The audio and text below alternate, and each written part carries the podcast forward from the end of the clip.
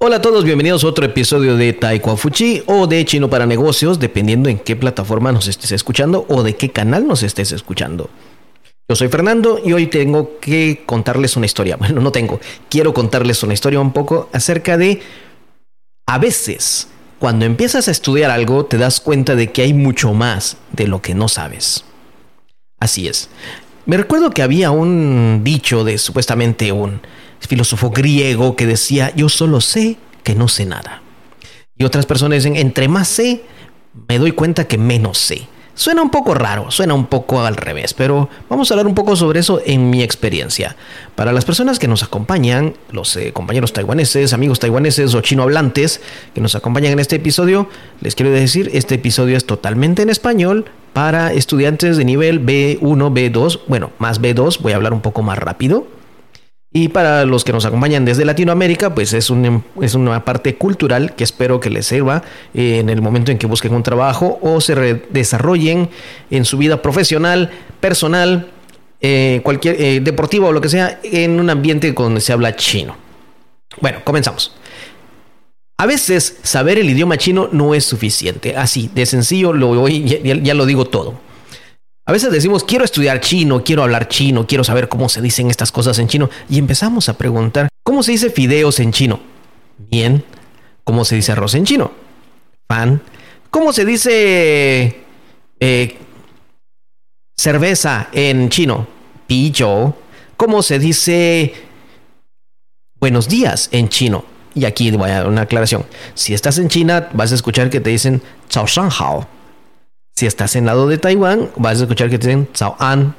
Es lo mismo, no hay ninguna diferencia, solamente es una diferente forma de expresarlo en diferentes lugares. Pero eh, no hay problema en cómo, te lo, cómo lo quieras decir. Sao San Hao o un Sao An.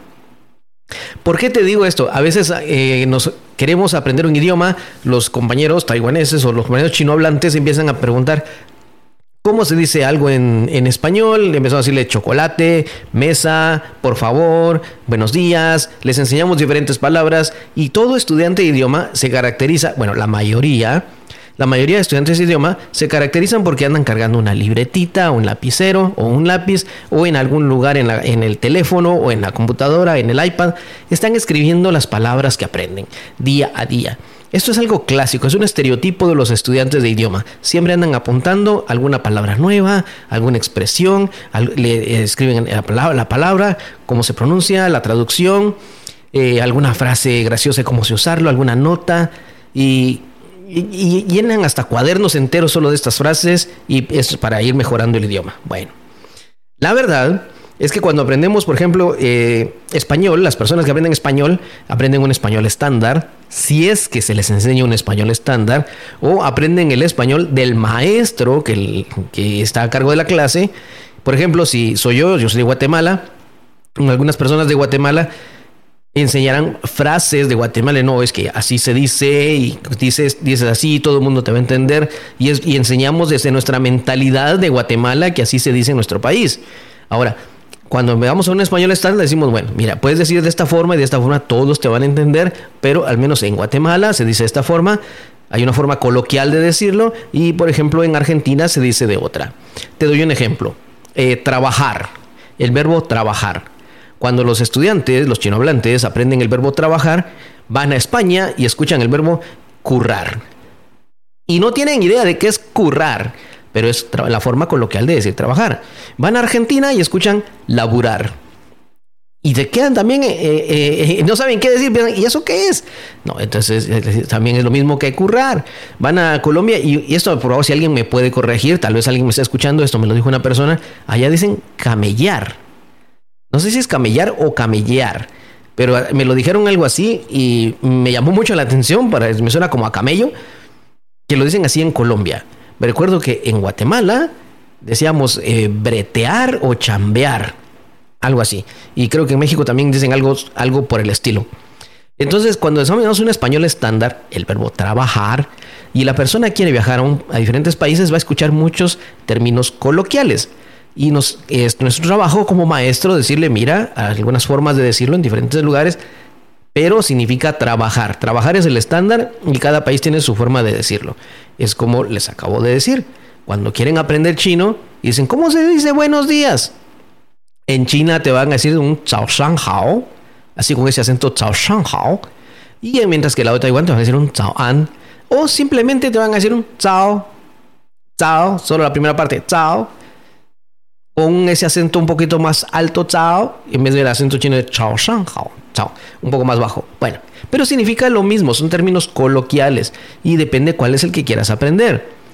Yo diría, cuando aprendemos un idioma, recuerda, tenemos que estar un poco abiertos a lo que vamos a usar. ¿Por qué voy con este punto? Te voy a contar mi experiencia. Yo pensé que ah, estudiando chino, pues me podría desarrollar aquí en Taiwán, donde vivo, eh, trabajar en una empresa, logré trabajar en una empresa taiwanesa, una empresa familiar. Las empresas taiwanesas, por lo regular, las tradicionales son empresas de familia, así que era una empresa familiar. El jefe, el subjefe, el director o subdirector eran todos familiares y ellos eran los que dirigían la empresa. O sea, no se maneja por acciones, no, los dueños son la familia. Bueno, estaba trabajando en esta empresa y ¿qué sucedió? Bueno, según yo iba a hablar un poco de chino. Tenía un chino muy pobre en esa época, debo admitirlo hablaba muy mal chino, pero trataba de darme a entender con lo poco que sabía. Trataba de conversar con las personas, cuando no, pues mezclaba con inglés. Obviamente no podía hablar español, nadie hablaba español ahí. Y vivía en una ciudad donde muy pocas personas hablaban inglés, así que tenía que hablar chino en cualquier momento y en cualquier lugar. Y eso me ayudó, me motivó y me empujó y me forzó a hablar el idioma, el estar en ese ambiente. Bueno, en la empresa con los compañeros normalmente quería usar siempre chino, hasta donde podía. O si no, se eh, recurría a alguien que hablaba inglés para que me ayudara a traducir cuando lo necesitaba o iba directo a esa persona. Bueno, estábamos un día escuchando a un ingeniero. Eh, en una, yo trabajaba en una fábrica de máquinas para hacer calcetines. Así es, una fábrica de máquinas para hacer calcetines. Un día hablando con uno de los ingenieros nos estaba explicando a un grupo, eh, en ese caso yo de parte de ventas y otro grupo de técnicos acerca de una máquina, yo estaba ahí para aprender, para poder venderla, y nos estaba explicando acerca de cómo funcionaba una parte, una pieza y de qué es lo que iba a lograr hacer, cuál era el cambio que iba a lograr en el funcionamiento de la máquina.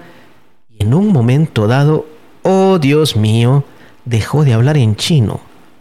Yo vivía en ese momento en la parte central de la, de la isla, en la parte central de Taiwán allá por esos lugares, todo, bueno, aclaro, en Taiwán todos hablan chino, pero entre más al sur te vayas, mientras sales de la, capital está en el norte, entre más al sur te vayas, más vas a encontrar que la gente habla un idioma que se llama taiwanés. Así es, se llama, aquí le dicen el idioma taiwanés o taiyu, taiyu en chino. Y ese es el idioma de preferencia de la gente. Sí, aquí hablan dos idiomas, no solamente el chino, ¿eh? Aparte son los idiomas aborígenes, pero la mayoría de gente habla este idioma y el ingeniero en un momento em, dejó de hablar chino, empezó, empezó con quien dice, mire, vamos a hablar sobre esta pieza y después de eso ya no dijo nada en chino. Siguió hablando, todos le pusieron atención, obviamente todos hablaban también este idioma taiwanés, excepto yo. Y todos apuntando, todos viendo, haciéndole preguntas y después luego me dice a mí directo, porque yo no había hecho preguntas, me dice, eh, Fernando, ¿tienes alguna pregunta? Yo le veo y le digo, sí, que no entendí nada de lo que dijo. Y me dice, pero ¿por qué no entendiste nada? Mire, todo, todo quedó claro. Es que no habló en chino, habló todo en taiwanés, le dije. Y se me queda viendo y me dice, ¿que yo hablé taiwanés? Sí, usted habló en taiwanés, le dije, no entendí nada, dejó de hablar chino. Desde el principio dejó de hablar chino. Y se voltea y le pregunta a los demás, disculpen, y acabo de... ¿Expliqué en taiwanés o expliqué en chino? Y todos, en taiwanés, le dijeron. Él había hecho el cambio tan automático que ni siquiera se dio cuenta que lo estaba hablando todo en taiwanés. Y los demás le salió tan natural escucharlo que tampoco le dijeron nada. Y el pobre Fernandito se quedó pescando entonces sin poder entender nada. ¿Qué me lleva a esto? A decirles que a veces, entre más sepamos, más nos damos cuenta que menos sabemos. Y eso en vez de decirnos, ay, no he llegado a lo, no voy a dominar el idioma. No, no, no, no. Significa que siempre, siempre hay algo más por aprender. Siempre hay un escalón más que seguir. Ahora no hablo taiwanés, es cierto, todavía no hablo taiwanés, pero mi chino ha mejorado a comparación de esa época. Y yo sé que puede seguir mejorando. Y entre mejor mejore, mejor me voy a desenvolver en este país. Así que la idea es esta siempre va a haber un poco más. No vas a decir, ¿hasta cuándo voy a llegar a un nivel que voy a hablar como nativo? Eh, déjame decirte esto, incluso nativos de español no se entienden entre sí. Cuando pones a alguien de Guatemala, en mi caso, con alguien de Argentina hablar, a veces es un ejemplo, es un ejemplo. Entre países no nos entendemos y a veces ni entre países vecinos por las frases locales que tenemos. Y eso es lo hermoso, lo lindo de estudiar un idioma, que siempre cambia, siempre hay algo nuevo. Y a veces cometer errores es gracioso, nos hacen pasar alguna que vergüenza, pero es gracioso y aprendemos de ellos. Así que te digo, no te des por vencido en aprender el idioma ya sea que estés estudiando chino, que estés estudiando español o cualquier idioma que estés estudiando. No te des por vencido, sigue adelante, vas a ver que vas a disfrutar ese camino y poco a poco, cuando, no los, cuando menos te des cuenta, vas a estar hablando en los dos idiomas y no te vas a dar cuenta a qué hora hiciste el cambio. Así es, te lo dejo así. Si te ha gustado este episodio, si, si piensas que te puede motivar a seguir adelante, si piensas que hay una persona que necesita escuchar esto, por favor compárteselo, dinos de dónde nos escuchas. Eh, hay personas que ya nos han escrito, que nos, nos escuchan desde Argentina, gracias, un saludo hasta Argentina. Alguien dijo desde España también, gracias, un saludo hasta España, gracias por sus saludos. Y creo que una persona de Cuba también nos escribió, gracias por esos saludos también, un saludo hasta allá. Eh, si tienen algo, algún tema que quisieran hablar, por favor, escríbanos, déjenos un mensaje. Será un gusto poder saludarlos y compartir un poco más con ustedes acerca de la cultura, estos cambios interculturales o algún choque cultural gracioso que nos haya pasado a todos. Eso ha sido todo por hoy. Recuerda, síguenos en nuestras redes sociales con los nombres que ya sea Chino para Negocios o Taiko Fuchi, esta pareja, Fei. Con esto nos encuentras en cualquier serie. Eso ha sido todo por hoy. Nos vemos en la siguiente edición la próxima semana. Yo soy Fernando. Adiós.